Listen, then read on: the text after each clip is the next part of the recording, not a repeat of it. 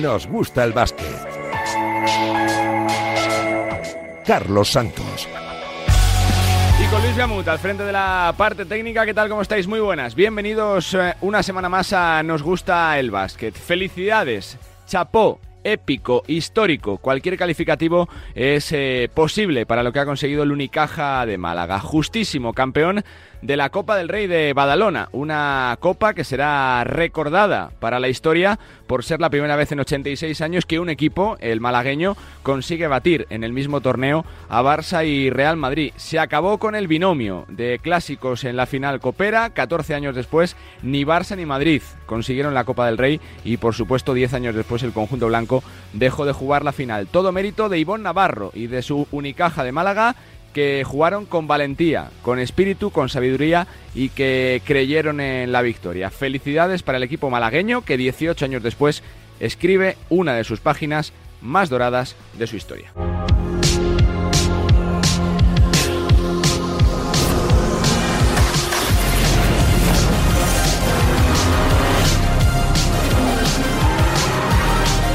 Que en paz con, con, la gente que confió en mí para traerme en febrero del año pasado y que, bueno, a pesar de lo que de, cómo acabamos, ¿no? Pues sigue confiando en esto y trabajamos mucho y, y, en paz con, con ellos, en paz con los jugadores por haberles vendido una cosa que ellos han comprado y funciona, porque a veces intentas vender algo, te lo compran, no funciona y te lo devuelven.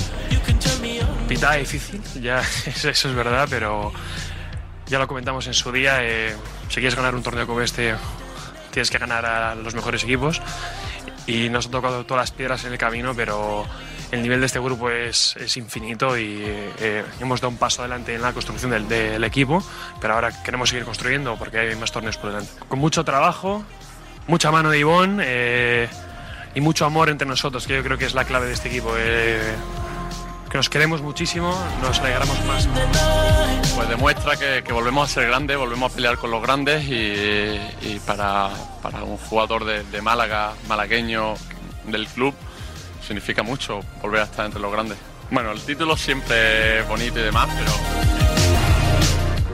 Para los grandes acontecimientos el club tiene que volver. El club tiene una responsabilidad de estar, eh, habíamos estado fuera de la Copa del Rey, nuestra responsabilidad es estar, que es como mínimo siempre en la Copa del Rey estar en los playoffs y estar ahí para pelearlos, para molestarle un poco a los grandes que tienen un presupuesto y volver la ilusión.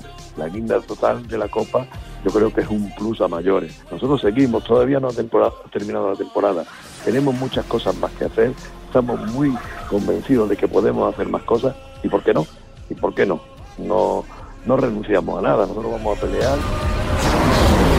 Son las voces de Ivonne Navarro, de Darío Brizuela, de Alberto Díaz y de Antonio Jesús López Nieto, del presidente de Unicaja de Málaga, que ha recuperado a una plaza histórica para el baloncesto español y que aún hoy duran los uh, festejos que se prolongarán seguro durante semanas. El equipo protagonista, después de una brillante Copa del Rey, consiguiendo el segundo título de su historia copero, después de la de 2005, y consiguiendo su primer gran título desde la Eurocup, que levantará en el año 2017. Felicidades a Unicaja de Málaga y a su entrenador, los grandes triunfadores de esta Copa del Rey que también deja señalados, sobre todo en forma de entrenadores de los grandes equipos.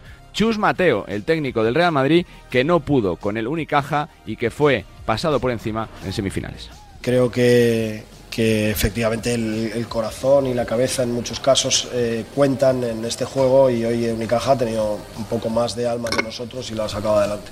Nada, esto es un torneo, es, el, es, un torneo obviamente que está en el medio de la temporada, que es un torneo importante. Nosotros tenemos que seguir trabajando independientemente de lo que haya pasado aquí. Obviamente queríamos, queríamos haber ganado la semifinal y habernos presentado a la final. Eh, no ha podido ser, pero lo que no podemos hacer es eh, tirar todo el trabajo que llevamos haciendo. Hay que seguir trabajando y hay que seguir mirando adelante. Un Real Madrid que sufrió para ganar en cuartos a Valencia Vázquez, pero que no tuvo ningún tipo de respuesta contra el Unicaja en semifinales y que pierde una oportunidad de oro de volver a levantar tres años uh, después la Copa del Rey. Significativo también el mensaje que dejó tras el partido Adam Hanga.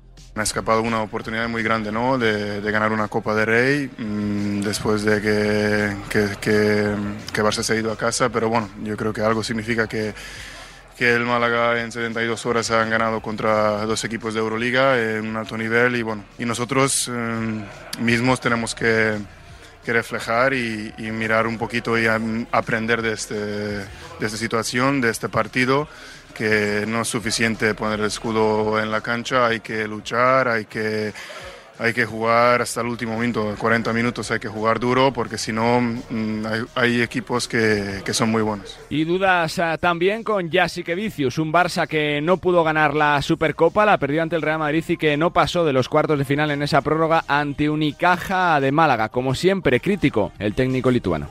Está claro, como entrenador, claramente la responsabilidad de todo esto es, es mía.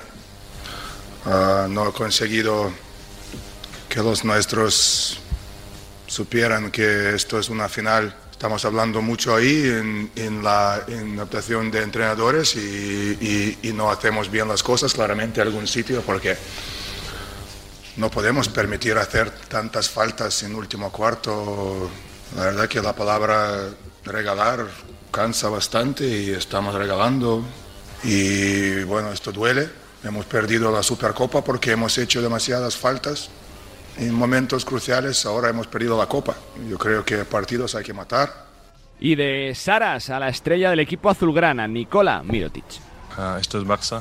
Ah, a Barça le val- valoran contando cuántos títulos han ganado, ¿no? Y, y siempre pues cuando se pierde, ¿no? Es un, es un mal sabor de boca y ahora pues se queda una opción menos y ahora hay bastante tiempo delante nuestro hasta que no ah, tengamos otra opción de luchar por el título, pero no nos queda otra. Estamos donde estamos, ah, capaces de, dar la vuelta sin duda, soy optimista y, y lucharemos. ah, tendremos que, que estar unidos ah, ahora más que nunca porque, como digo, quedan dos títulos importantes y yo confío, confío en el Barça. Desde el club, mensaje de tranquilidad y de confianza en el entrenador y en la plantilla. Habla el general manager Juan Carlos Navarro. Bueno, estan, estan fotuts, és normal. Eh, L'entrada, pues, ja els jugadors ara mateix tenen, tenen dubtes, però nosaltres confiem moltíssim en, en l'entrada, amb, amb els jugadors. Crec que tenim un equip eh, molt bo, que ara mateix pues, d'ànims estarà Navarro normal. que se refiere a que, que- que, eh, que están con dudas, pero que, confía muchísimo en, en el entrenador y en los jugadores y que quedan los dos títulos más importantes de la temporada. Quedan la Liga y queda la Euroliga, que bueno, pues que también seguro que dictarán ah, sentencia y pondrán las notas ah, finales de uno y de otro equipo y que seguro que marcarán la hoja de ruta y el futuro de los dos grandes de nuestro baloncesto, que salen señalados en una Copa del Rey que también refuerza el proyecto de Lenovo Tenerife. Venía de ganar la Intercontinental, viene haciéndolo muy bien en los últimos años con Chus Vidorreta en el banquillo, con una plantilla ya consolidada con Marcelino Huertas, con Siermadini rodeados de grandes jugadores como Jaime Fernández, como Bruno Fitipaldo, como Joan Sastre y que bueno, pues que estuvo a punto de rozar a la gesta por momentos, tuvo a Unicaja contra las cuerdas, al final se le escapó el título también fruto del cansancio acumulado y, y de ser la plantilla más veterana de la Copa del Rey. Mensaje a futuro el que dejó el técnico Chus Vidorreta. Ganando o perdiendo, creo que tenemos que empezar a jugar los miércoles, como ya se hace en Italia. Miércoles, jueves, viernes descanso, sábado, domingo. Lo hubiera dicho igual si hubiéramos ganado la final, porque me hubiera parecido un milagro. Creo que en el baloncesto del 2020 no podemos estar con muchas de las normas de los años 90, porque el físico y la exigencia del baloncesto actual es brutal, porque los tiempos cambian y la Copa ACB tiene que cambiar también. Aunque creo que esta ha sido fantástica, creo que hay muchos detalles que mejorar y este es uno de ellos. Una copa fantástica. Desde aquí, felicitación a Badalona, por supuesto, para la ACB por la organización, lo diré, de la Copa, por eh, las instalaciones y por eh, dotar de un ambiente fantástico a un torneo que sigue siendo la envidia de Europa y que tenemos que cuidar para que salga reforzado. Un torneo histórico por varios motivos, porque Unicaja rompió la hegemonía de los grandes y demostró que hay vida más allá de Real Madrid y Barcelona. Recuperó la esencia de la Copa de las Sorpresas y Badalona que dará paso a Málaga. Ya es oficial que la capital de la Costa del Sol será la sede de la Copa del Rey del eh, próximo año, del 15 al 18 de febrero del año 2024 y que Unicaja de Málaga podrá defender eh, el título delante de su afición. Poniendo en juego ese gafe que habla de que el equipo anfitrión lleva ya 22 años sin conseguir el eh, título copero. Y más allá de la Copa del Rey es semana de Euroliga para Barça y para Madrid, para Vasconi y para Valencia, que prácticamente sin pensar en la Copa tienen que cambiar el chip para afrontar lo que queda, las últimas 10 jornadas de Euroliga, con todo en juego. Los cuatro equipos son eh, eh, de playoff, pero todavía queda mucho por jugar y duelos directos, como los que tendremos la próxima semana en un mes de marzo cargado de partidos y con jornadas dobles de competición continental. Y mientras tanto, parón en las ligas por las ventanas FIBA, que bueno, pues que se van a vivir con intensidad esta semana, con muchos equipos buscando la clasificación para el campeonato del mundo, clasificación que ya tiene la selección de Sergio Scariolo, que está concentrada en eh, la ciudad de Alicante desde el eh, lunes para afrontar los últimos partidos de esta clasificación ante Islandia el jueves y ante Italia en Cáceres el eh, domingo. Unos partidos para mantener el número uno del ranking, para probar jugadores nuevos. Debuta Jaume Sorolla, Michael Caicedo, Alex Reyes o Guillén Ferrando. Y por supuesto están campeones de Europa como Alberto Díaz o Joel Parra. Así ve la clasificación y la semana Sergio Scariolo. Por parte nuestra tenemos una ventana de clasificación al Mundial que hemos ya conseguido, pero que queremos eh, honrar de la manera mejor posible, compitiendo, así que con ganas de poder trabajar eh, y, luego, por supuesto, de poder competir, porque esto hace parte de nuestro ADN y, no, no, queremos cambiarlo independientemente de, de, la calidad de los rivales y de, y de la mm, experiencia ¿no? De la plantilla que tenemos. Y de Sergio Scariolo a uno de los pesos pesados del equipo, campeón de Europa, quiere hacerse también hueco en el Mundial, el jugador del Juventud, Joel Parra. Con muchas ganas, con la misma ilusión como si fuese la, primera ventana, ¿no? con jugadores nuevos, así que nada, eh, muy contentos de, estar todos aquí, con ganas de, también de, competir, ya te digo, con la misma ilusión que el primer día llevar la, camiseta de España siempre hay que defenderla, entonces son dos partidos que sí que estamos clasificados, pero queremos seguir eh, compitiendo, seguir mejorando como, como, como grupo y entonces pasan por, por intentar ganar estos dos partidos, sobre todo competir. Y además de todo ello, Pau Gasol, triunfador en el All-Star, en el eh, partido de rookies y sophomores, con eh, su equipo como ganador, y también Jason Tatum, batiendo récords en el partido de las estrellas, cada año venido a menos, con un eh, juego que deja mucho que desear con respecto al de otros años. Así viene el mundo del baloncesto, con mucho, lógicamente, de Unicaja de Málaga. Ya mismo estamos en la capital de la Costa del Sol con Juan G. Fernández y con el director deportivo del conjunto malagueño, y también charlaremos con un debutante de la selección y por supuesto de todo lo que ha pasado en Utah en el fin de semana de las estrellas porque el baloncesto no para. Lo ha hecho grande Unicaja de Málaga, pero todavía queda mucho, pero que mucho por contar. Con Luis Yamut al frente de los mandos técnicos, bienvenidos una semana más a Nos Gusta el Básquet.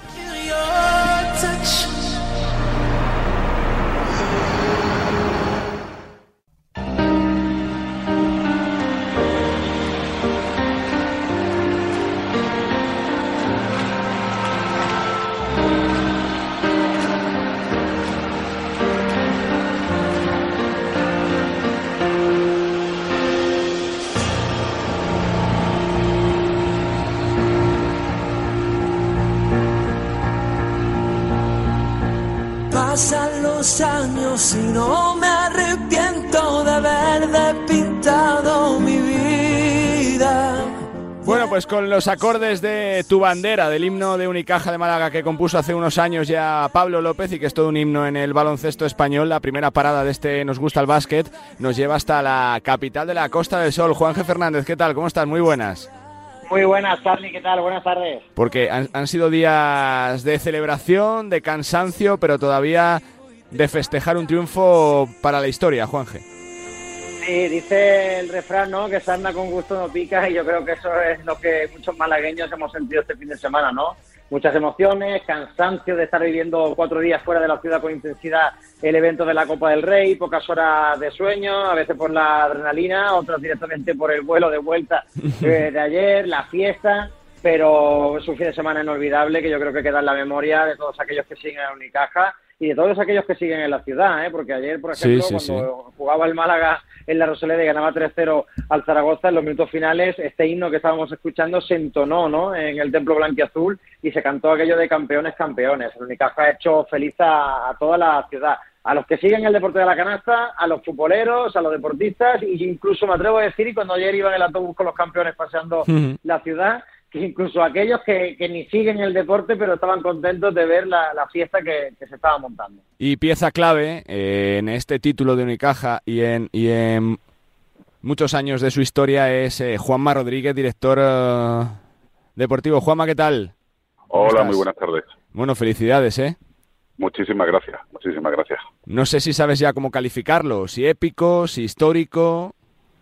Bueno, pues yo diría que épico, ¿no? La verdad que cuando estuve en el sorteo en Badalona y empezó empezó el sorteo y salimos de como salimos de allí, pues la verdad que era muy difícil, ¿no? Pero bueno, eh, yo también fui de los que dije un par de personas que me preguntaron antes de ir para Badalona que qué sensaciones tenía y les dije que buenas, ¿no? Porque ve- veía cómo estaba trabajando el equipo, cómo qué grupo tenemos con una química especial y con el entrenador que tenemos, ¿no? Entonces, bueno, eh, también, bueno, pues comentamos que no gustó mucho en el vestuario que que lo- las semanas previas pues se cuestionara que contra los equipos importantes no habíamos dado la talla, que éramos un equipo muy solvente contra los de la zona media-baja y claro, aquello fue un acicate que le sirvió también a Ivonne para, para picar, entre comillas, a los jugadores y veníamos de, do- de competir eh, un partido que perdimos en, en Gran Canaria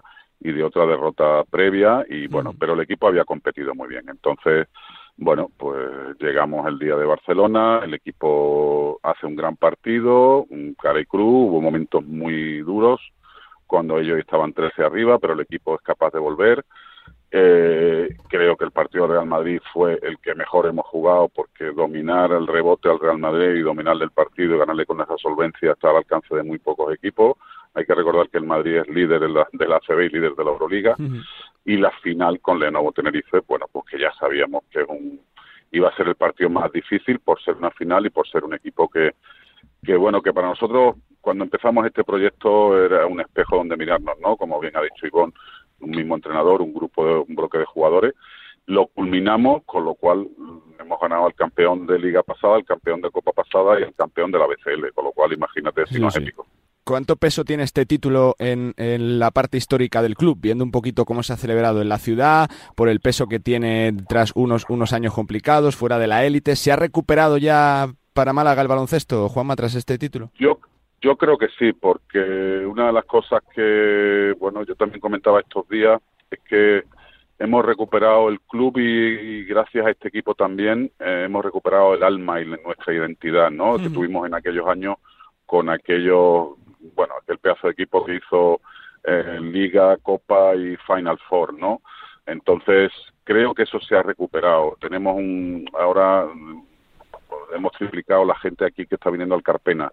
De estar en 3.000 el año pasado, estamos en 9.000. Ya adelanto que para el partido con Girona el día 4 está todo vendido. O sea, habrá 11.000 personas. Bueno, la gente quiere ver a este equipo porque este equipo transmite, este equipo los hace disfrutar porque no se rinde nunca, pelea y ha habido una conexión especial entre el- nuestro entrenador, este grupo de jugadores y entre este equipo y la afición. Eh, por lo que comenta, ¿tiene eh, ciertas similitudes este logro con los que se produjeron en, en el año 2005 con la, con la presencia de Escariolo como entrenador, con un- una, una plantilla también con gente de Málaga como Carlos Cabezas, como Bernie Rodríguez, que se juntaron también grandes jugadores como Garbajosa, como Fran Sí. Vázquez. ¿Le ves similitudes eh, Mira, tanto al triunfo yo diría como al que- proyecto o no? que quizá quizá, eh, quizá, eh, allí teníamos bueno, evidentemente el presupuesto era mucho mayor que el que tenemos ahora teníamos mm, jugadores de primer nivel tú has mencionado algunos no Eh, Jorge Garbajosa un tal Marco Brown Walter Herman Daniel Santiago Pepe Sánchez Sí, sí, casi nada. yo creo que ahora ahora fíjate lo que te digo hay incluso mucho mejor química que había allí que había una química más fantástica pero mucho mejor pero aquí mm, todos son muy importantes. No hay no hay un nombre que, que destaque, ¿no?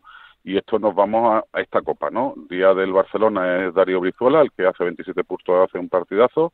El día del Madrid es un tal David Kravis que, que está imperial contra contra Tavares y en la final son Carter y Kalinowski, ¿no? Con lo cual cada día es uno, ¿no? Y entonces aquí hay un aspecto más coral de este equipo y yo te diría que esa química es mucho mejor aún incluso.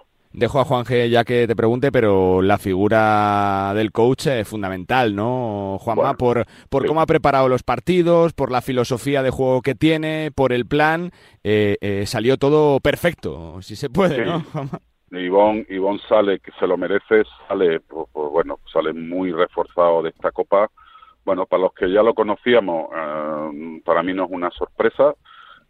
bueno, el año pasado aquí hubo que tomar una decisión que no fue sencilla de cuando él vino, el equipo estaba en una situación delicada, pudimos, en, mm, estaba en una situación delicada incluso de con, con problemas de permanencia en la liga.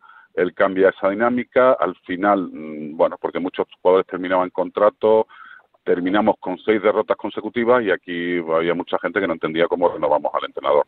Bueno, yo le dije a Antonio Jesús López Nieto que tenía claro que este era nuestro entrenador, porque yo cuando llamé a Ivón le dije que queríamos hacer un proyecto con él. Por eso no venía solo para salvarnos, sino veníamos para hacer un proyecto. Y bueno, ¿qué, os voy a decir? Pues bueno, afortunadamente mm, fichando nuevos jugadores, eh, unos jugadores que se adecúen más a su propuesta de, baloncesto, ¿no? Eh, de, bueno, pues de un ritmo alto de juego, de intensidad en los dos lados de la pista.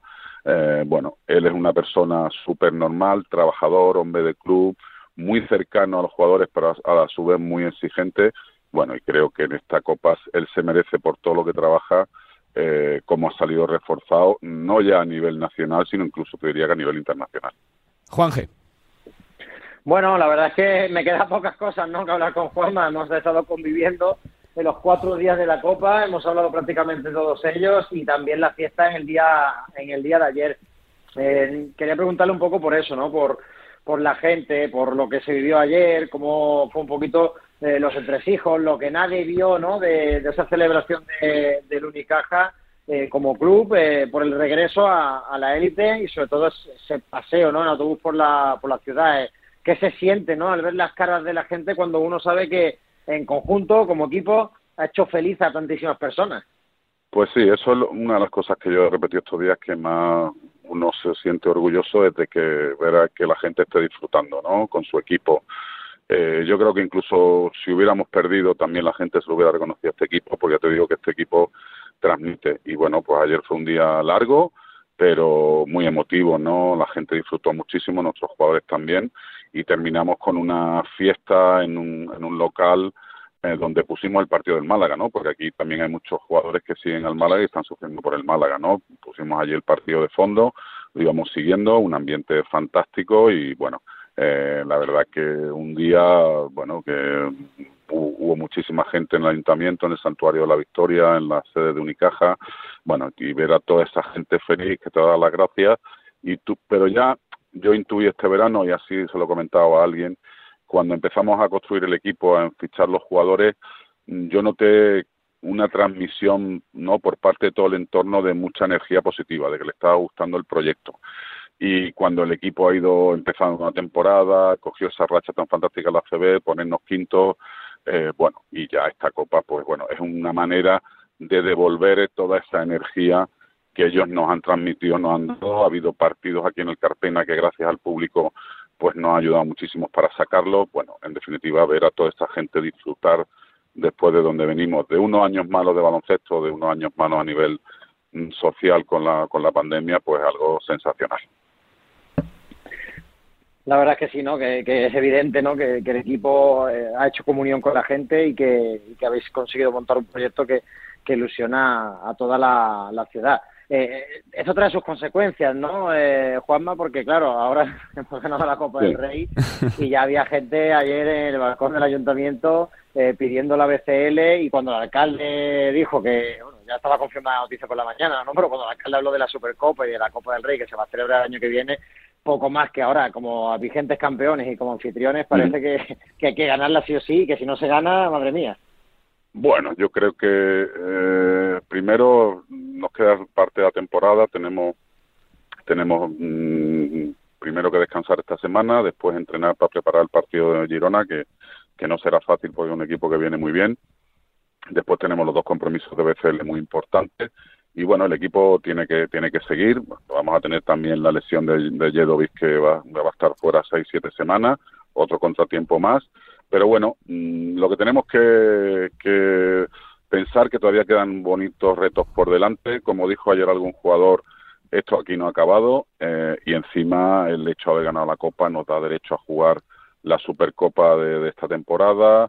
Eh, la siguiente Copa y Supercopa seguramente sean en Málaga, con lo cual, bueno, pues el club tiene por delante y este grupo de jugadores que esperemos mantener a, a todos si podemos, pues tienen unos retos fantásticos para, para engrosar el, y engordar el palmarés del, del club, ¿no? Ojalá sea así y bueno, y la gente siga disfrutando con su equipo porque si nosotros tenemos el Carpena lleno eh, los, Ujú. todos los lo que queda de temporada y la temporada que viene mm, meterle mano a este Unicaja va a ser complicado. Dos para terminar, eh, Juanma, por el Poscopa, precisamente. eh, después de, de que se llegue aquí, eh, como decía Juanje, se le va a pedir más. ¿Cuál es el siguiente paso del proyecto? Yo no sé si el regreso a una posible Copa de Europa es, es aún eh, ciertamente utópico, complicado, si es el reto a medio plazo, ¿cómo lo ve?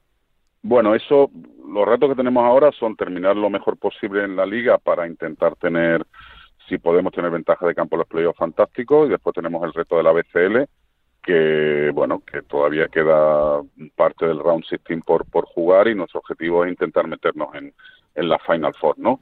Eh, eso es a corto plazo y a largo plazo, mm, bueno, como sabéis, el tema de la Euroliga es Sí, una liga difícil, cerrada, sí, es sí. muy difícil entrar en ella. Nosotros estamos muy satisfechos en la BCL y yo creo que más tarde que nunca mm, habrá un entendimiento entre lo que es la Euroliga y la FIBA por la, la segunda competición, la Eurocup, y habrá solo una segunda competición, no dos como hay ahora que son la Eurocup y la BCL. Y a partir de ahí pues veremos dónde estamos, cómo nos posicionamos y si tenemos opciones de estar en la Euroliga alguna vez. Y cierro con una. ¿Teme que le toquen a la plantilla ahora, que se hable mucho de, de rumores, de fichajes, que, que se condicione un poquito el presupuesto y su planificación? Bueno, eso, Con los eso títulos, seguro, seguro porque, bueno, cuando un equipo va bien, un equipo gana títulos, mm, se fijan en esos jugadores, ¿no? Pero bueno, yo creo que este grupo tiene algo especial y, y- y algo me da que quieren permanecer unidos. Evidentemente el club tendrá que hacer un esfuerzo y nosotros, nuestra intención es mantener mm, todos los jugadores que podamos. No va a ser fácil y si alguno no puede quedarse por, por otras circunstancias, porque tiene una oferta mucho mejor, bueno, este equipo ya tiene una identidad, tiene un alma en el que se van a querer apuntar muchísimos jugadores, por lo cual en ese aspecto estamos, estamos tranquilos. Pues Juanma, pre- eh, gracias por la parte que le toca, que es mucha, por configurar este proyecto que ha dado de nuevo la élite para el conjunto de Málaga y que lo que salga y, y que venga próximamente sea tan bueno como esto. Suerte y gracias. Muchísimas gracias a vosotros. Por... Juanma Rodríguez, director deportivo de Unicaja de Málaga, Juanje, que la verdad que da titulares, ¿no? Que, que este proyecto está consolidado, que es una familia, que hay unión, que la gente quiere seguir allí y se ha visto, ¿no? Como, como, eh, como es un bloque construido sobre la figura del entrenador y como, bueno, pues eh, que se está viendo que está dando resultados, que la gente se ha enganchado a este equipo. Sí, la primera noticia que yo te doy es que, por ejemplo, el club ha cerrado la renovación de Uslima, no es oficial, pero va a seguir eh, una temporada más eh, con el conjunto cajista. Es verdad que, que esta temporada pues no va a poder jugar, ¿no? Por desgracia más, después Claro. de esa grave lesión del cruzado que ha tenido hace un mes y por el que llegó Jan Cuba Sima, pero va a ser la primera renovación del proyecto, no va a ser la última. Por ejemplo, me preguntaba mucha gente por Ivo Navarro, de verdad que su nombre se ha puesto en lo- todo lo alto, ¿no? Del programa de los eh, entrenadores a nivel nacional y como apuntaba Juanma también, ¿por qué no? A nivel internacional, pero él eh, creo que quiere seguir aquí, además hay varias cláusulas en el contrato que se van a cumplir con suma facilidad, tiene una cláusula por la cual queda renovado automáticamente si el equipo está entre los siete primeros, ocho primeros, ¿no? Si va al playoff de, de la CB, algo que va a pasar sí o sí. En todo caso de que no pasase, que sería una locura que no ocurriese, yo creo que la consecución de esta Copa del Rey, aunque no aparezca por ninguna cláusula, eh, es clave ¿no? para, para su continuidad. Yo le veo muy feliz, ha echado raíces aquí en Málaga en muy poco tiempo y también va a seguir. Otro de los nombres, ¿no? que se habla muchísimo, Ujú. Alberto Díaz. Eso bueno, es. El, el Madrid, ¿no? Eh, está ahí pensando en él para el tema del cupo de los nacionales. Tiene una cláusula importante, Juanje, tiene una cláusula importante. Sí, una cláusula muy elevada que roza el, el millón de euros y también un eh, sueldo importante ¿eh? aquí en Málaga porque es patrimonio, yo te atrevería a decir, de- del club de- Seguro, de, sí, los sí. guindos porque ha echado los dientes, ¿no? perdió los de leche y echó los otros eh, aquí en Málaga Alberto Díaz y yo creo que la idea del Unicaja, hasta donde yo sé y todavía no es nada oficial, es tenerlo aquí de manera vitalicia. Vitalicia, ¿no? sí. Incluso si quiere Alberto Díaz la- dentro de muchos años cuando se retire ser el entrenador, ser el director deportivo o ser el presidente de Unicaja, yo creo que el club está dispuesto a entregarle las llaves, ¿no? Así que eh, eso es lo que tiene un poco preocupada la afición después de la fiesta, ¿no? Que, que se empieza a hablar de- del equipo. Yo creo que es normal. Ahora mismo, cuando pasa una sorpresa, eso ocurre, ¿no? Lo vemos todos los años, pasa en todos los deportes. Cuando hay un equipo que hace una marchada, enseguida los grandes, los que tienen un poquito más de poder económico, que en este caso en la CB son muchos. Hay que recordar que Unicaja tiene menos presupuesto que Valencia, que Vasconia, por supuesto que Real Madrid y, Barcelona, ¿no? Eh, estamos hablando de, un equipo que ha hecho una proeza por eso mismo, porque este no es el Unicaja, ¿no? De, de comienzos de siglo, que era un equipo que ganó la Liga, que ganó la CB, que tenía prácticamente a los mejores jugadores, ¿no? El presidente de, de la, de la actual eh, ACB era, por ejemplo, eh, Garbajosa, ¿no? Era uno de los eh, importantes, ¿no? De estar de la, de la federación, he dicho ACB. en mi De la federación, de la federación. de la federación, sí. Eh, era uno de los pilares, ¿no? Eh, Escariolo, hablando de que en aquella época, pues, eh, Unicaja logró éxitos eh, inalcanzables, o parecía que inalcanzables para la Unicaja actual, pero era un Unicaja eh, muy poderoso. Este es un Unicaja más humilde y yo creo que, aparte de haber eliminado al Madrid y al Barça, eso le da eh, Sin mucho duda. más nombre a la machada. Pero cuando pasen las semanas, Carlos, yo creo que se va a tranquilizar un poquito el tema. Y si quieres te doy algún detalle de la Venga. de ayer. Sí, sí, claro, por supuesto. ¿Quién es el más bailón? ¿Quién es el más fiestero? Venga, esas cositas de que no se ven. Para empezar, Gus Lima se marcó un eh, Pepe Reina en el Sí. ayuntamiento. Tiene pinta, ¿eh? Lima de ser de eso, sí, sí, sí. Hizo despique total eh, durante gran parte del evento, sobre todo la llegada al ayuntamiento, presentando a toda la plantilla y a todo el cuerpo técnico, bromeando Sí. con ellos. La verdad es que yo no sé si lo tenía preparado o no, pero me reí bastante. Tuvo la altura de Dani Rovira, eh, tranquilamente el bueno de, de Augusto Lima. Y luego, a nivel de personaje, con todas las letras y entrecomillado en el sentido bueno de la palabra personaje, Me lo eh, imagino. Dylan Osekoski. Eso es, Dylan sí, sí, sí. Una auténtica locura. Con ese pelazo, eh, que tiene Boquerón Osekoski. californiano. Sí, sí, sí. Sí, sí, bueno, se quitó, se soltó la melena, nunca mejor dicho, el pabellón después de ganar el partido de la final ante de Novo. Daba un aire, ¿no? Cierto aire a Walter Herman. incluso, Sí, sí, sí, sí, clavado, clavado, sí, señor, sí, sí, nos sí. trajo a, a aquella época, ¿no? De, de Unicaja también gloriosa que mencionábamos anteriormente, ¿no? Y luego, bueno, pues los discursos más emotivos, evidentemente, eh, los de Alberto Díaz, también las palabras de Darío Brizuela, que prefería estar en un segundo plano, pero que era inevitable, ¿no? Con todo lo que también eh, salió a la luz por, por su propia boca, ¿no? Después de aquel partido contra el Barça, sobre su hijo, ¿no? Un tema que aquí en Málaga hemos respetado bastante y creo que también los medios han sabido estar a la altura, ¿no? De la, de la difícil situación que tenía Darío Brizuela.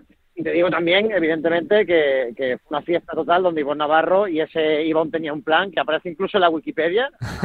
Pido ahora mismo a los oyentes de Radio Marca que si quieren comprobarlo pueden ver cómo en la trayectoria de Ivonne Navarro ahora aparece 2023. Ivonne tenía un plan, Ivonne Navarro gana la Copa del Rey con el Unicaja Málaga. Así que han sido días muy felices y ahora van a continuar. Viene muy bien este parón de las ventanas para que el equipo baje la tierra y piense en ese partido ante el Girona y piense en resolver ya la clasificación para el top 8 de, la BCL, que repito, eh, Juan me lo ha dicho con la boca pequeña, pero en el vestuario, Ivonne Navarro, todos, el objetivo, además hay muchas opciones de que sea en Málaga sea Final Four, es traer el título europeo a la ciudad. Pues Juanje, eh, felicidades, gracias por el trabajo y que sigáis disfrutando de un éxito muy merecido, la Copa de Unicaja de Málaga, que vuelve a la élite del baloncesto de nuestro país con un título absolutamente épico y con tintes de histórico. Fuerte abrazo, gracias. Un abrazo, Charlie, hasta luego. Nos tenemos que despedir para hablar de más temas con eh, Pablo López, con tu bandera, con el himno que más ha sonado esta semana del Unicaja, campeón de Copa.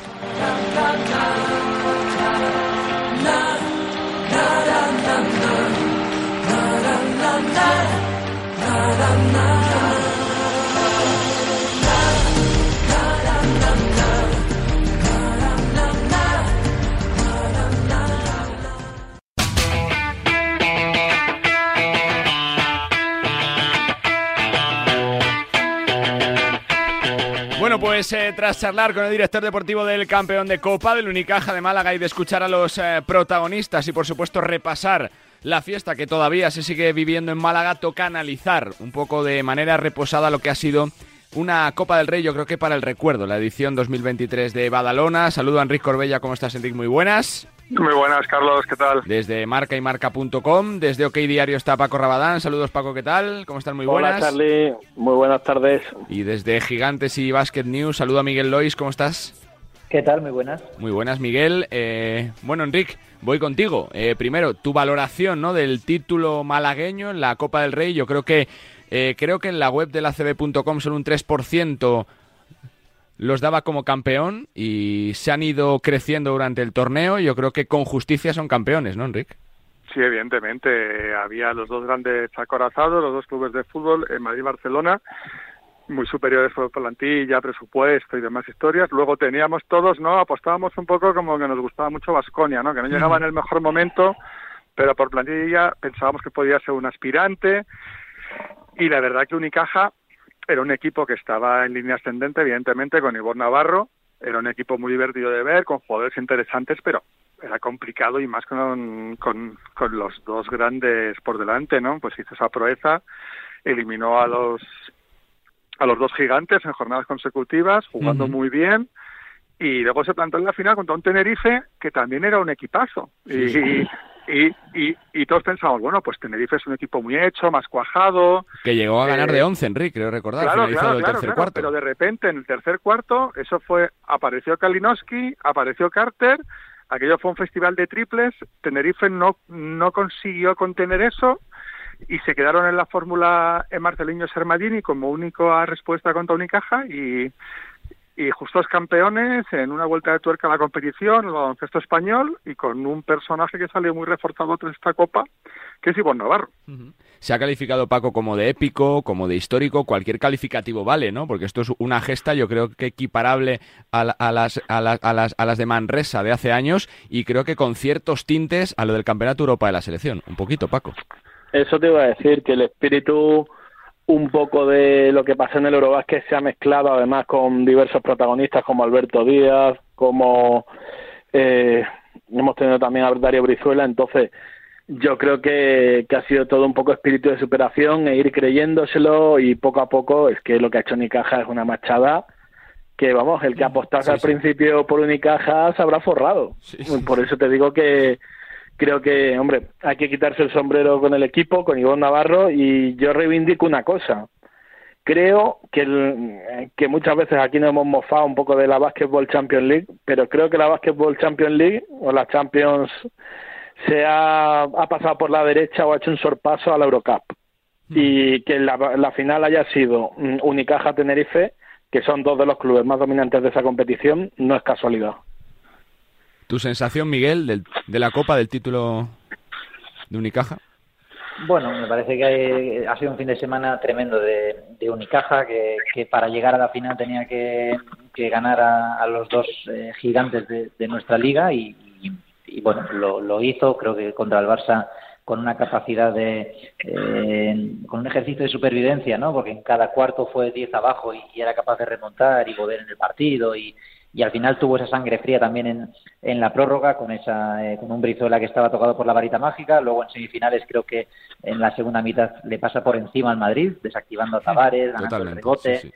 eh, lo cual es sorprendente, ¿no? Porque Sima y Lima, los dos interiores, eh, cinco puros eh, lesionados, y aún así eres capaz de no sufrir en esa faceta donde el Madrid es posiblemente el mejor equipo de Europa, eh, bueno, fue realmente sorprendente. Y luego en la final, pues lo que decía Paco, ¿no? Dos equipos que en la BCL son candidatos al título, que están jugando muy bien. En el caso de Tenerife, un proyecto muy consolidado, con un núcleo duro eh, desde hace ya muchos años, con Marceliño y Shermadini como referentes, pero con ese Salin eh, siempre efectivo desde, desde el exterior, más el fichaje de Jaime Fernández, que creo que aporta muchísimo en este equipo aurinegro, contra un Unicaja que tenía eh, prácticamente 10 jugadores nuevos este curso, eh, donde todo ha salido, vamos, eh, un cuento de hadas, ¿no? Lo de este fin de semana, con, con nombres eh, propios. eh, Tyson Carter ha sido MVP, pero para mí Kalinowski y Kravis, Sin duda. sí, eh, sí. no sé si lo merecían igual o más. Está claro que Carter acaba siendo el MVP por, por la final que hace, pero eh, bueno, un equipo sin grandes estrellas o sin grandes nombres, Brizuela al margen, y, y que ha sabido bueno pues eh, tumbar a los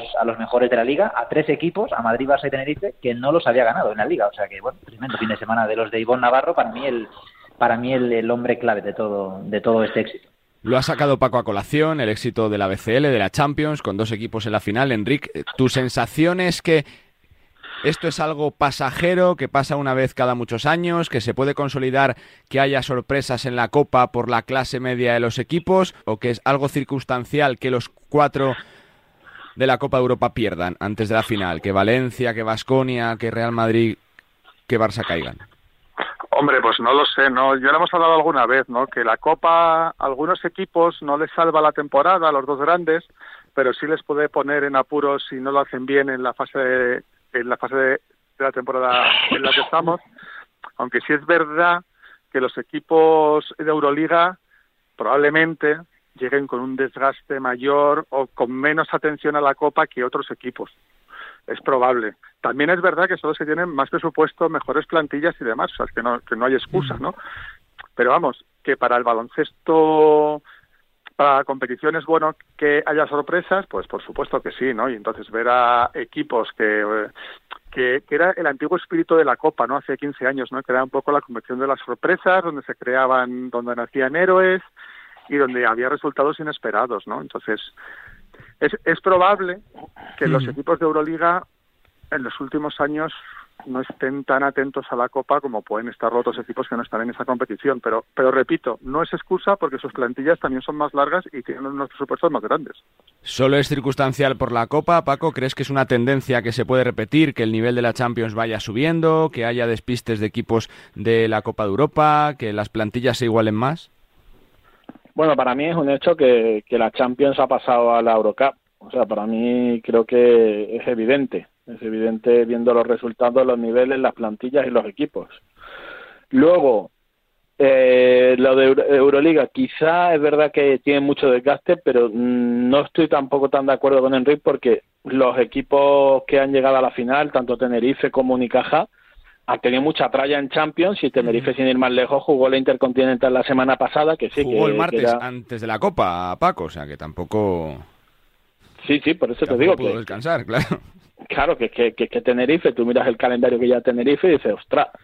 Yo lo que creo es que, bueno, lo, lo que es un toque de atención es para los equipos de Euroliga que están muy ensimismados en su competición, en esto de que están todos en playoffs, que están todos pensando en, en la postemporada, más que en una copa que es verdad que se les ha presentado la oportunidad a los equipos menos favoritos y que han sabido materializarla pues jugando francamente bien. La verdad es que no se puede quitar una coma que han jugado tanto Unicaja como Tenerife espectaculares. Dejando un poquito de lado, Miguel, eh, desde el punto de vista del aficionado, del seguidor, que se sumen más equipos es algo positivo, ¿no? Que no haya siempre ese binomio Real Madrid-Barça que se repartan todos los títulos, que haya ciudades que puedan soñar, sí que es positivo, ¿no? Bueno, yo creo que más que más que el hecho de que las la gente pueda celebrar que no gane siempre Barça Madrid, eh, que un club en concreto pueda celebrar como lo hizo Mm. Málaga ayer, ¿no? Sí, De sí. que abarrotando todas las calles, eh, celebrando con la gente, eh, yendo al aeropuerto a las 3 de la madrugada a recibir a los campeones. Creo que eso, si hubieran ganado Barça o Madrid, ya sea porque están acostumbrados, ya sea porque el baloncesto no mueve tanto, pues esas imágenes no hubieran existido. Y eso es una realidad, ¿no? Entonces, que claro, que ganen clubes históricos como Unicaja, que además no ganaba una copa desde el 2005 del Rey, eh, o Vasconia en su momento, o demás, ¿no? Son, son, bueno, son clubes que tienen mucho más arraigo a nivel baloncestístico en la ciudad y creo que es una muy buena una muy buena noticia, eh, evidentemente, ¿no? Que, que, entre comillas no el guion no sea siempre el mismo.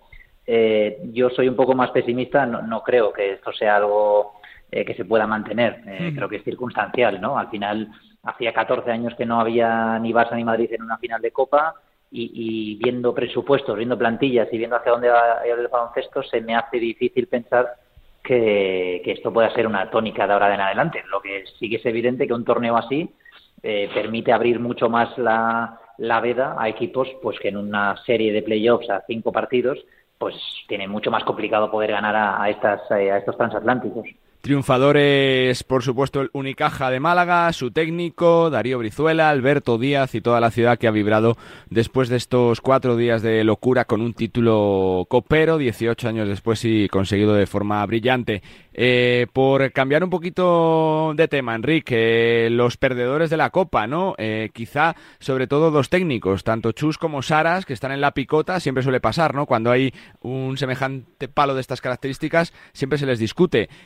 Yo no sé si crees que esto va a ser la tónica de aquí a final de temporada, si son proyectos reconducibles. Eh, ¿Tu sensación Hombre, cuál es? Reconducible es todo, partiendo de la base de que, como comentaba antes, en la Copa no es el torneo que salve las temporadas a los equipos. Es, una, es un torneo que es un título, evidentemente, que les viene fantástico, también es evidente, pero a Madrid y a Barça se les va a juzgar a final de temporada por su participación en Euroliga, si se meten en Final Four, que es lo mínimo que sus aficiones les Sí. pide prácticamente, o si consiguen el título de liga. Entonces, todavía les queda mucho margen de recorrido.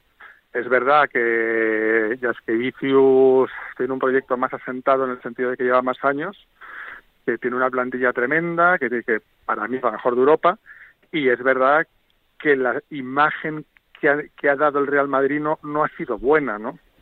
Entonces, y que la sombra de Pablo Lasso es muy, muy larga en Madrid. Entonces, aparentemente parece que la semana o las semanas van a ser largas en Madrid, porque hay mucha crítica al rendimiento del equipo. En Barcelona pa- parece que no tanto, pero es verdad que es un fracaso, es un fracaso del Barcelona con un plantillón.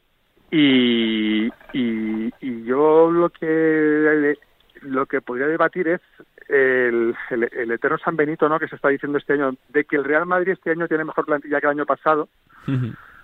Yo miraría en el sentido de que tiene muy buenos jugadores, a lo mejor tiene más talento, ¿no? Pero ha perdido eh, jugadores. Yo creo que sí un la tiene, pero le faltan perfiles. ¿no? Yo creo que sí la tiene, pero le faltan ciertos perfiles Entonces, en los yo- últimos años. O sea, a- eh, eh, por ejemplo, en los antiguos partidos, en semifinales, en finales o lo que sea, antes aparecía un Tompkins que metía tres triples, un Taylor que robaba dos balones y metía un triple, Randolph está lesionado, eh, ya, no está JC Carroll, eh, Jules se lesionó ya más de un año más, Rudy está lesionado, sabes que son cinco o seis jugadores que en partidos importantes aparecían y competían, que ahora ha perdido. Tiene dos tres jugadores con mucho talento, E- eso es verdad, pero todavía tienen que demostrar que pueden competir a ese super nivel en, en los momentos importantes. Y la carencia que tiene en el puesto de base quedó claramente la luz en, esta Copa del Rey.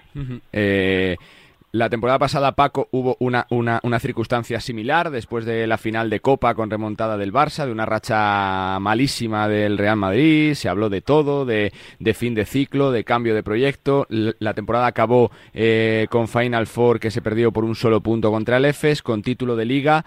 No sé cómo ves tú todo esto que está pasando con Chus Mateo, con Sara, si lo ves eh, reconducible, ¿cuál es tu sensación? A ver, a mí el Madrid me deja frío. O sea, yo creo que el Madrid ha perdido mucha identidad con Chus Mateo. Es evidente que no vamos a discutir que el puesto de base pues es un drama, pero ya lo era el año pasado. Y creo que Chus Mateo ha hecho de menos a jugadores que el año pasado estaban rindiendo a un grandísimo nivel, como Yabusel o Poirier, por ejemplo, que son jugadores que creo que, que han decrecido mucho en su rol en el Madrid. Y para mí la plantilla es bastante más talentosa que el año pasado, solo tienes que ver a Gerson ya, eh, tienes que ver a Musa, pero creo que le falta pegamento, que era lo que te daba Taylor, como decía Enrique, que es lo que te da Tompkins, te falta pegamento en la, en la plantilla, ¿no? Entonces, bueno, si lo consiguen arreglar de aquí a final de temporada bien, si no, pues Chus Mateo descansa en paz. O sea, después de esta temporada se acabó. Y en cuanto al Barça, eh, yo creo que el Barça tiene un problema que es que es que mm, ya sí que les vuelve loco. Creo que los jugadores mm, no les hace ningún bien cuando Saras pierde los papeles, que los pierde con más frecuencia de los que él quisiera y sobre todo en torneos cortos. Saras resta en lugar de sumar. Y es un problema que él tiene que tener claro y que tienen que hablarlo con él. No sé si Juan Carlos Navarro o, o quién está autorizado para hablar eso con, con Saras, pero Saras es un grandísimo entrenador para temporada regular, para todo tipo de conseguir victorias, pero siempre le pasa lo mismo en los torneos cortos. Se creo que, que, que pierde los papeles. Es que, y creo que los jugadores huelen como, como ese, es, esa situación, ¿sabes? ¿Te huele a ciclo acabado ya o no, Paco? Bueno, es que es un problema, un problema. Creo que, que el Barça, sobre todo, es que está muy condicionado a Mirotic. Es que Mirotic, con todo el contratazo que tiene, con todo el nombre que tiene, creo que hace de menos a sus compañeros. O sea, realmente tienen un equipazo y no todo, y no todos están dando lo que deben porque, claro, cuando viene el marrón, Mirotic, o sea, que parece el que más cobra y creo que mucha gente en el Barça, mucha gente de plantilla se lava las manos directamente y creo que esa situación mientras no se cambie o no se modifique va a seguir siendo un problema claro para el Barça. Miguel, por tu cercanía más con el día a día del Barça y también tu sensación, ¿no? Con lo que ha pasado en el eh, Real Madrid después de la temporada, que los resultados tampoco son malos, que es verdad que va primero en ACB, segundo en la Copa de Europa, que ha ganado la Supercopa, pero que petardazos así, pues son de los que resuenan mucho, ¿no? Sí, a ver, de, entrada yo creo que nos equivocaríamos si ponemos notas ya, no la temporada, ¿no? porque, porque a veces eh, empezamos a hablar y, da la sensación que la temporada terminó este domingo en Badalona y, quedan los dos títulos más importantes, ¿no? Y, creo que la temporada pasada es el, mejor reflejo de cómo en cuatro meses todo puede cambiar. En, febrero el Barça parecía que eh, podía ir camino de mantener esa, entre, entre comillas, hegemonía del Madrid y acaba perdiendo en Belgrado y, siendo vapuleado por el Madrid eh, en la final de Liga Andesa.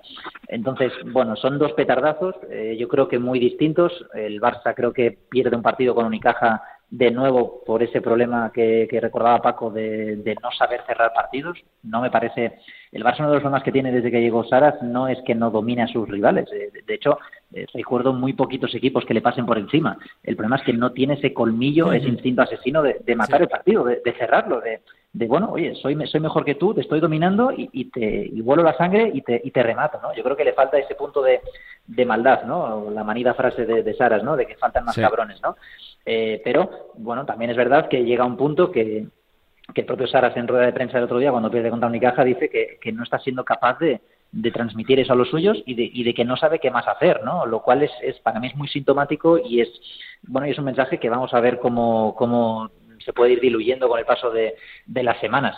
Eh, y en el tema del, del, Madrid, pues bueno, yo creo que también Chus Mateo lleva desde el día antes de empezar con un San Benito colgado de que no sirve como primer entrenador del Madrid, lo cual me parece muy, eh, me parece en primer lugar injusto. Evidentemente, luego el, juego es el que acaba y los resultados es el que acaba marcando un poco la, la pauta, pero bueno, creo que ese San Benito desde el día uno, independientemente de lo que fuese la temporada, iba, lo iba a tener Chus Mateo. Creo que hasta ahora un rendimiento en mano, sí. Eh, sí, se puede discutir seguro que el juego, ¿no? Pero yo lo hablo con mucha gente, ¿no? ¿Qué equipo en Europa realmente eh, está convenciendo? ninguno, ninguno, porque el EFES está fuera de el EFES está fuera de playoffs, Milán está prácticamente último en la en la Euroliga y se la ha metido también en, en la Copa. Eh, Fenerbahce también tuvo siete derrotas seguidas, que eso si lo hace el Madrid eh, es, parece que se acabe el mundo. Eh, claro, entonces, si nos ponemos a analizar los, los propios rivales del Barça y Madrid en, Europa, te das cuenta que o las temporadas están planificadas para llegar al 100% en, en abril, o, que todo se está igualando eh, y que al final el, deporte, pues si no estás bien, te pueden pintar la cara y te pueden ganar.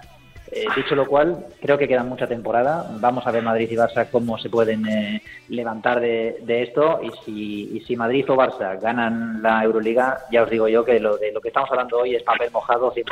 Lo que ha enseñado este calendario es que cualquier cosa es posible y que las notas se ponen a final de temporada. Lo que toca es eh, volver a felicitar a Unicaja de Málaga por una brillante Copa del Rey y por un título más que merecido. Señores, que es un placer, gracias, que contaremos el resto de la temporada. Fuerte abrazo. Un abrazo. Cuídate, Charlie. Enrique Corbella desde marca y marca.com, Paco Rabadán desde OK Diario y Miguel Lois desde Gigantes eh, del Básquet, desde Dazón y desde Básquet News para darnos su pincelada de lo que ha sido el torneo del CAO. Cuatro días de locura en Badalona y lo que se nos viene todavía, mucha temporada por delante. Vencedores, el Unicaja y su entrenador y por supuesto también los vencidos, el Real Madrid, el Barcelona y también Basconia, y sobre todo señalados sus entrenadores, pero las notas como todos se ponen a final de curso.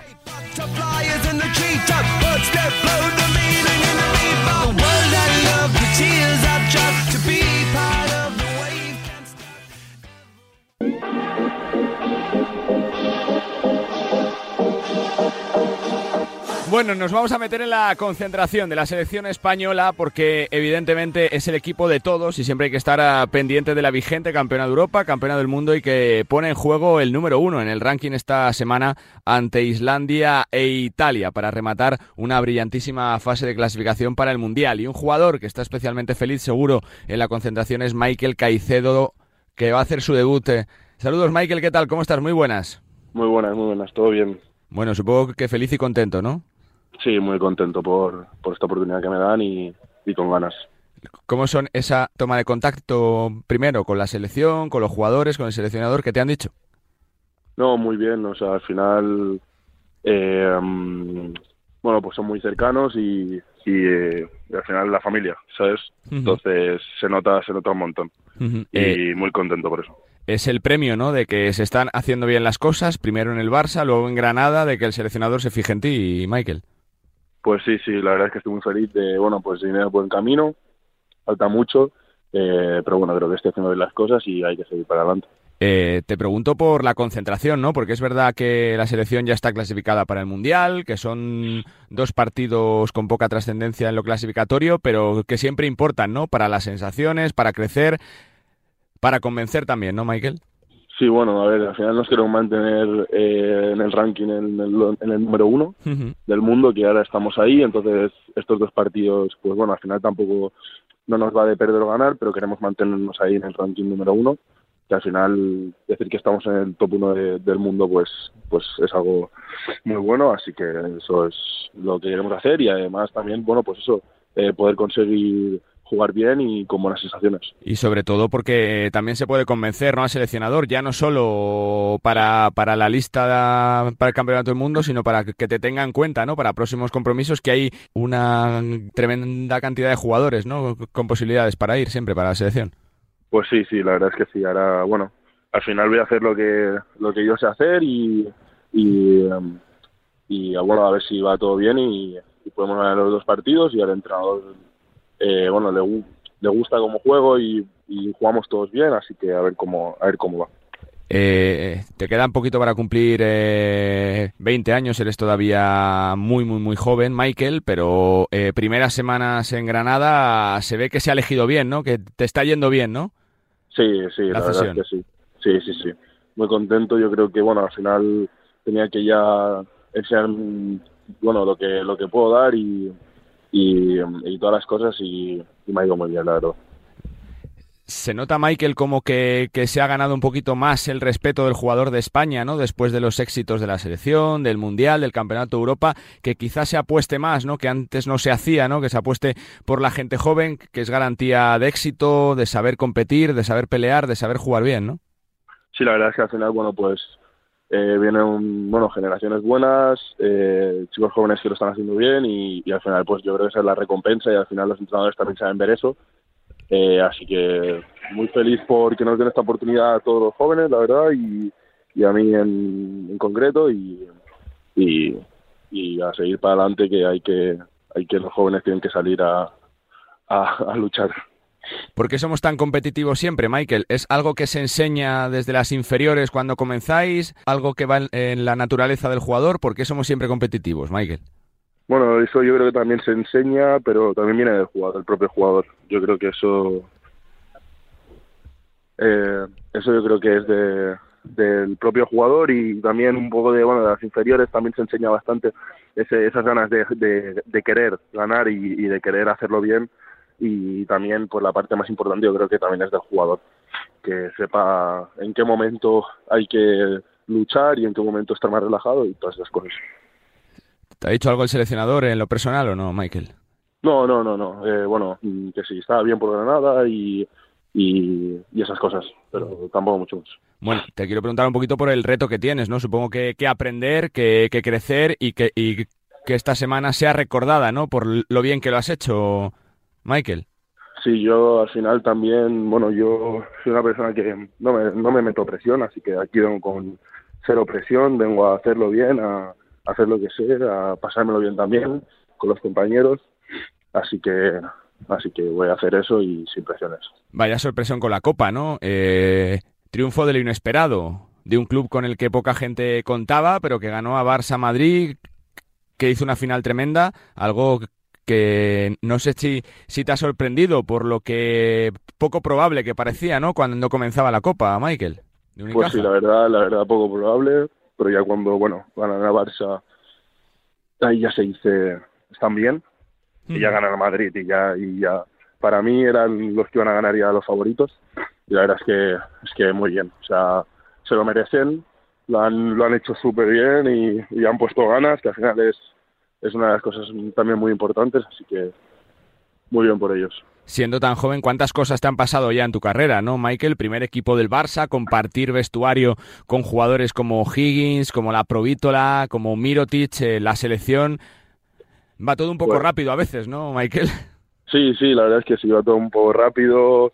Eh, he estado siempre, la verdad, gracias, eh, pues rodeado de muy buenos jugadores y al final eso también te hace mejorar. Y el, el poder jugar con jugadores que están a un nivel, eh, de bueno, el nivel más alto, entonces la verdad es que muy contento por, por, por tener esa oportunidad y, y esa, bueno, pues suerte o, o carácter mío que saco para poder estar con ellos, así que la verdad es que muy feliz. Vienes de formarte allí, de jugar allí, siempre se habla mucho después de una derrota, sobre todo cuando es el Barça, Michael, pero hay fantástica plantilla para pelear, ¿no? Por lo que queda, quedan cuatro meses todavía de temporada, mucho en juego. Sí, sí, la verdad es que sí, la verdad es que hay una buena plantilla, así que yo creo que le van a poner ganas y con ganas para adelante. Y te hago la última, por los rivales de esta semana, de Islandia, de Italia, ¿qué esperamos de los partidos? Bueno, yo creo que jugar bien, jugar lo que quiere el entrenador y, y, y ganar, eso, eso, lo, eso seguro. Pues felicidades Michael por el trabajo, por la convocatoria con la selección, seguro que no es eh, la única y que vienen eh, muchas más y que se disfrute mucho de una semana absolutamente fantástica para ti. Fuerte, fuerte abrazo Muchas gracias. Chao, chao. Michael Caicedo, jugador eh, del Barça, cedido en el Fundación Club Baloncesto Granada y uno de los eh, jugadores nuevos que ha convocado Sergio Scariolo para esta ventana, la última de clasificación para el Campeonato del Mundo. Ya estamos clasificados, pero hay que defender el honor de la campeona de Europa y del mundo y sobre todo el número uno del ranking. Eh, ya sabéis, jueves ante Islandia y el domingo en Cáceres ante Italia para cerrar una brillante fase de clasificación. Mucho por ver con jugadores jóvenes a los que hay que seguir de cara al futuro y sobre todo volver a ver a un equipo que siempre compite y que siempre nos conquista como es la selección española de baloncesto. Más allá de la Copa hay vida y hay, como siempre, mucho baloncesto.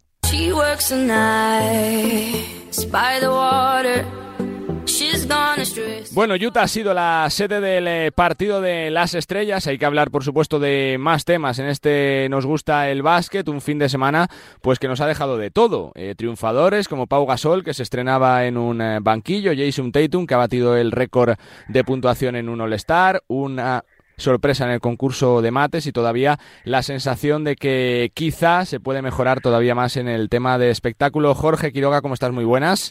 ¿Qué tal? Muy buenas, Carlos. ¿Cómo estás? Porque es la sensación, ¿no? De que se han visto muchas cosas, pero de que el espectáculo quizá aún se puede mejorar un poquito más, ¿no? Bueno, eh, yo más que mejorar, eh, diría que hay que dar un cambio radical a, a Ujú. esto, ¿no? Eh, desde hace ya bastantes años, eh, el All-Star eh, eh, está decayendo muchísimo en cuanto a lo que nos ofrece, eh, sobre todo pensando que es un partido que reúne a los mejores jugadores de la NBA Claro. y que, y que eh, debería debería dar más alicientes, ¿no? Más que un, un partido que eh, más bien parece un entrenamiento con público, ¿no? Que es lo que pareció el partido, por lo menos el de los mayores, ¿no? Que es el que el que realmente cierra el, el, el All-Star o el fin de semana del- del All-Star y, y el que realmente eh, centra casi toda la atención, ¿no? Porque es el partido entre los, los mejores jugadores del, del planeta, ¿no? Y sin embargo, eh, de todo, quizá fue de lo más decepcionante. Eh, Tú dices lo de los 55 puntos de Jason Tatum, pero el año que viene seguramente alguien lo batirá y si no, pues hay que esperar. Claro, porque es bastante, bastante sencillo que si algún jugador se, eh, se, se le pone en la cabeza batirlo, lo consiga batir. Hombre, el, el mérito de Tatum es conseguirlo con 10 triples, ¿no? Que no es fácil ni siquiera en un entrenamiento, pero, pero aún así eh, parece que, que se necesita algo más. Desde hace ya años, eh, bueno, yo, yo he tenido la suerte de cubrir como, como periodista muchísimos All-Stars, ¿no? Eh, 17, y, y la verdad es que tuve la suerte de ir eh, a los de los años 90, ¿no? En, eh, eh, algunos del 80, pero sobre todo del, del 90. Y ahí sí que había una competición o una competitividad entre los jugadores, en principio porque había un este contra oeste, y los jugadores realmente sentían ser del este o del oeste. Y es que entonces se movían mucho menos los jugadores en cuanto a fichajes de equipos del este hacia el oeste, ¿no? Cuando, cuando se fichaban jugadores muchas veces se mantenían en la misma conferencia. Y la conferencia acababa siendo casi casi como un equipo más para, para esos jugadores, para esos representantes. Había también otro tipo de piques, en fin, había otra historia que poco a poco se ha ido perdiendo y, y, de lo cual se ha ido denunciando, porque muchas veces le hemos preguntado a los comisionados, entonces era David Stern y ahora es Adam Silver, a quien le hemos preguntado muchas veces sobre la posibilidad de que se cambie. Se ha ido cambiando, pero a mí me da la impresión, por ejemplo, cuando se decidió que esto era el equipo de uno contra el equipo de otro, se le daba casi un sello oficial de pachanga, ¿no? Parecía, luego se elegía como si fuera un patio de colegio. En fin, hay muchos, muchos Yo condicionamientos. era Jorge de partidos con la camiseta de cada equipo, de esto de, de que no sean equipos. Yo, yo creo que eso era con más sabor todavía que el de ahora, ¿no? Partidos con más sabor. Todos con la camiseta sí, de su equipo, ahí mezclados. Claro, bueno. eh, eh, era, era otra historia, era, es verdad que era otra historia, pero desde hace años, ya, desde hace eh, unos cuantos ediciones, sí que es verdad que, que, que el partido adolece de, de esa competición, de esa tensión ¿no? que, que tiene que haber. Yo no digo que defiendan como, como bestias, como si fueran un partido de playoff, porque eso es imposible, ¿no? Y es una fiesta, y es verdad. Y, y, la, y la NBA eh, se escuda en que esto es un partido para, o un, un fin de semana para los aficionados, pero los aficionados también piden más cosas, ¿no? Ya quieren más cosas. Es, es difícil mantener a mucha gente pendiente de un partido de baloncesto que sabes que, que, mm, en el que no va a haber ni una sola jugada defensiva, ¿no? Y este año hemos visto, por ejemplo, en algún caso, pues eh, un uno contra uno, eh, Sí, bueno, sí, pues sí, defendido de aquella manera, pero con los cuatro restantes defensores mirando, pero auténticamente mirando a ver qué pasaba, ¿no? Sin, sin, sin ni siquiera dar un paso para, para intentar hacer una ayuda. Yo creo que estamos ante un momento en el que el All-Star tiene que cambiar. Yo siempre he sido muy partidario de la, de la idea del, del, del Estados Unidos contra el resto del mundo, ¿no? Sí. me parece que podría ser la mejor opción. Lo que pasa es que, bueno, eh, la NBA de momento no lo contempla, no lo quiere contemplar, no quiere que sea un partido demasiado serio, también es verdad por el riesgo de lesiones. Y bueno, eh, el fin de semana que se puede destacar sobre todo la actuación de McCluck en, en el concurso de, de mates y, y- y la victoria de Diamond Lillard, por fin, en el concurso de triples, lo que tú has dicho de Pau Gasol y lo de Tatum y poquito más. Y la verdad es que para un fin de semana es poco bagaje este. Y te quiero preguntar también por dos nombres que se han ah, movido esta semana de equipo en forma de agentes libres, tanto Kevin Love desde Cleveland a los Miami Heat y Russell Westbrook, que se queda en Los Ángeles, pero que jugará en los Clippers. ¿Cómo quedan sus equipos, Jorge? Sí, bueno, eh, lo cierto es que Kevin Love es un jugador que desde hace algún tiempo ha perdido cierto peso específico, aunque en Cleveland estaba rindiendo bien. Ha sido un poco sorpresivo, pero bueno, yo creo que Cleveland ha querido hacerse un poco de hueco, de hueco en el límite salarial, deshaciéndose de Kevin Love. Eh, y bueno, eh, es es un jugador que, que la verdad es que su momento ya pasó y ahora es un jugador de rotación prácticamente que puede ayudar en algún momento dado. Y en el caso de Russell Westbrook, bueno, ya hemos visto el alivio en los, en Los Ángeles, pero en los otros, en los Lakers, cuando salió de, de allí, es verdad que era muy difícil y lo hemos visto, eh, y hemos visto mucho tiempo de, de intento de mover su contrato, hemos visto lo, lo difícil que es mover ese contrato, al final se ha conseguido y la verdad es que al final va acaba en los Clippers donde, bueno, eh, se hacen con un jugador que que todos sabemos que tiene mucho talento, pero que no es precisamente el mejor jugador de equipo que existe, ¿no? Eh, veremos lo que ocurre allí. Yo creo que los Clippers tienen que dar un pequeño golpe en la mesa porque han visto que han perdido muchísimo terreno, que ahora mismo no están ni siquiera entre los eh, candidatos a, luchar por, estar en las finales de la conferencia y tienen que hacer algo. Y eso es lo que han hecho. Lo que pasa es que es verdad que de, alguna manera eh, asumen un contrato bastante potente y seguramente eh, Westbrook jugará en los Clippers lo que queda de, de temporada y luego se mm, le veremos irse. Pero, pero aún así, eh, bueno, los Clippers es un movimiento de cierto riesgo, pero creo que a la desesperada, ¿eh? no les queda mucho más remedio. Siempre deja noticias, tanto el All-Star como la mejor liga del mundo en forma de fichajes. Fuerte abrazo, Jorge, gracias. A ti, Carlos, abrazo, hasta luego. Nosotros que cerramos, venga. Pues con el All-Star ponemos punto y final a este Nos gusta el básquet de color verde y morado, de los colores de Unicaja de Málaga, que es el equipo campeón de la Copa del Rey, contra todo pronóstico, pero con brillantez, gracias a Ivonne Navarro, a la pizarra de su entrenador y al trabajo de Kalinowski, de Brizuela, de Alberto Díaz, de Tyson Carter, de David Kravish y de un equipo que ha hecho recuperar la esencia de la Copa de las Sorpresas. Badalona se queda atrás y ya soñamos con Málaga 2024. Mientras tanto, mucho todavía por disfrutar y por vivir en esta temporada. Enseguida, los playoffs de la Euroliga con un desenlace tremendo y con 10 jornadas absolutamente fantásticas por delante, con los cuatro españoles con opciones serias de jugar esos eh, playoffs con Unicaja y Tenerife, eh, pudiendo reeditar, ¿por qué no?, la final de la Copa en la final de la Champions y también con esa final de la de la de la Liga Andesa que cada año demuestra que va creciendo de nivel y por supuesto con las ventanas y con la selección que con Sergio Escariolo siempre compite a las mil maravillas para mantener el puesto número uno en el ranking. Que ha sido un placer acompañaros como todas las semanas en este Nos gusta el básquet, sean felices, disfruten de la vida, disfruten del baloncesto, disfruten de la radio y nos escuchamos la semana que viene. Adiós.